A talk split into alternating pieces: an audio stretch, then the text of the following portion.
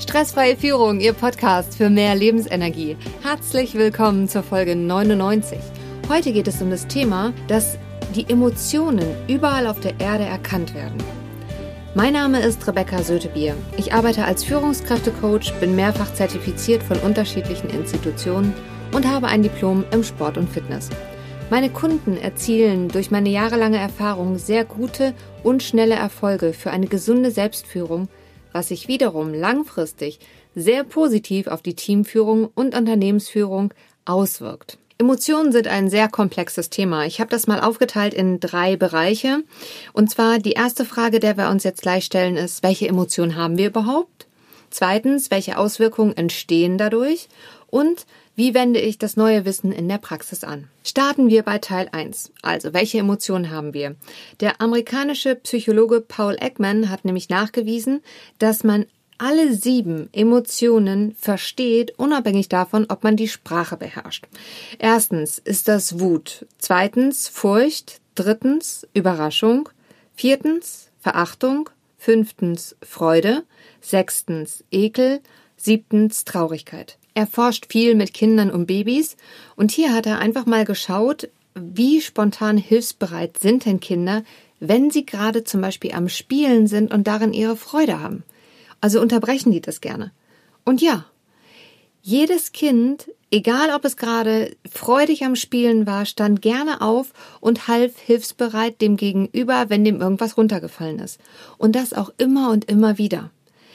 Die Kinder, die zum Beispiel grundlos belohnt wurden, die haben ihre Motivation zu helfen verloren und halfen deutlich weniger.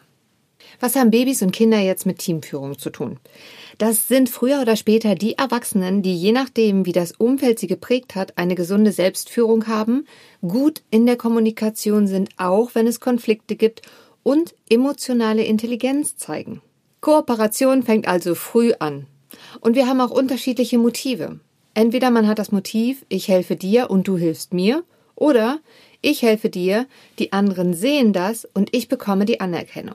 Gruppenkooperationen sind immer stärker als Einzelkämpfer, weil sie mehr Fähigkeiten und Kompetenzen haben, als einer jemals alleine haben könnte. Auf der anderen Seite birgt dies natürlich auch größere Konflikte und Demotivationspotenziale, da wir unterschiedliche Persönlichkeiten haben und Strukturen. Was den einen motivieren kann, kann den anderen total demotivieren. Das ist vielleicht auch gerade das Spannende im Verhalten, wenn wir miteinander interagieren. Der zweite Teil. Welche Auswirkungen entstehen denn, wenn wir diese Emotionen haben? Die natürlichen Verhaltensweisen zu verstehen, gibt also auch Aufschluss darüber, sich selbst besser zu verstehen und auch das Gegenüber besser zu verstehen und somit auch abholen zu können. Babys mögen Babys, die die gleichen Frühstücksflocken mögen.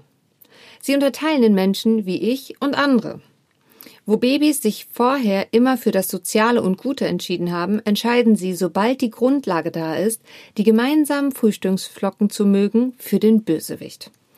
Das ist übrigens auch im Erwachsenenalter noch so. Gut zu sehen am Beispiel vom Fußball.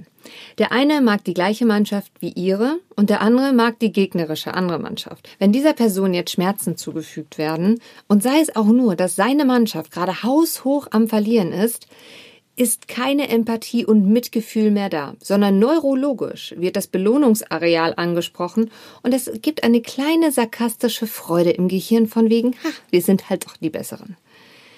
Das ist bei Paaren und Menschen, die uns sehr wichtig sind und die die gleichen Frühstücksflocken oder Fußballvereine mögen, als wir natürlich anders. Da ist es so, wenn man die leiden sieht, ist das vom Gehirnareal so angelegt, als wenn man selber leiden würde. Das heißt, wir fühlen genau so mit, als wenn wir das gerade auch erleiden. Das können wir nutzen für einen guten und starken Teamzusammenhalt.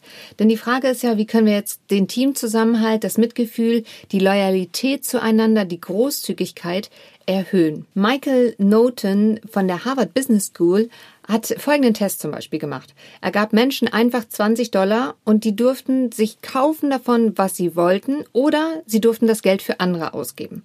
Menschen, die das Geld für andere ausgaben, fühlten sich glücklicher. Menschen, die das Geld für sich selbst ausgaben, fühlten sich gleich, genauso wie bevor sie die 20 Dollar erhielten. Hingegen fanden Nicholas Christakis und James Fowler von der University of California in San Diego Folgendes in einer Studie mit mehr als 4700 Teilnehmern über 20 Jahre heraus, dass Freundlichkeit sich weiter verbreitet. Es gab eine Gruppe von sechs Personen und Je nachdem, wie sich die erste Person der zweiten gegenüber verhalten hat, hatte das wiederum eine enorme Auswirkung darauf, wie sich die Person 4 zu 5 und 5 zu 6 verhielt. Das heißt, die erste Person, die die fünfte und sechste Person gar nicht gesehen hat, hat eine Auswirkung darauf gehabt, inwiefern diese Person behandelt wurde. Einfach nur dessen, je nachdem, wie freundlich diese Person zu der vorherigen Person war. Die Forscher schreiben, aus unserer Sicht ist die wichtigste Erkenntnis, dass Menschen in soziale Netze eingebunden sind und die Gesundheit und das Wohlbefinden einer Person sich auf die Gesundheit und das Wohlbefinden anderer auswirkt.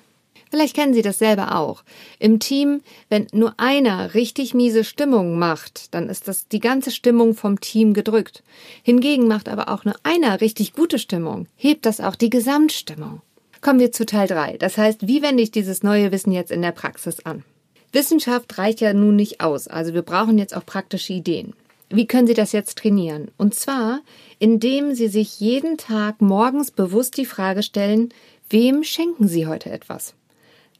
Das können Kleinigkeiten sein, wie zum Beispiel eine Postkarte, was zu naschen, eine handgeschriebenen Post-it, ein Lächeln oder halt auch Zeit für ein Gespräch. Es morgens zu entscheiden, hilft, um es wirklich in der Praxis zu integrieren und erfolgreich umzusetzen. Meine Führungskräfte sind immer sehr erstaunt über die große Wirkung in ihrem Team durch diese kleine Veränderung. Schritt für Schritt verbessern sie so die Stimmung und den Zusammenhalt in ihrem Team. Wenn Sie gerne weiter daran trainieren wollen, ist die Online Life Balance Mastery mit acht Teilnehmern ein spannendes Seminar für Sie. Tragen Sie sich gerne in die Warteliste ein. Mehr Informationen finden Sie in dem Link in den Show Notes. Ich fasse nochmal zusammen. Erstens, alle sieben Emotionen werden überall auf der Erde richtig erkannt. Zweitens, Freundlichkeit ist duplizierbar. Drittens, praktische Integration. Stellen Sie sich jeden Morgen bewusst die Frage, wem schenken Sie heute etwas? Wenn Ihnen diese Folge gefallen hat, teilen Sie sie gerne mit Freunden und Kollegen. Bleiben Sie am Ball und gesund, Ihre Rebecca Sötebier.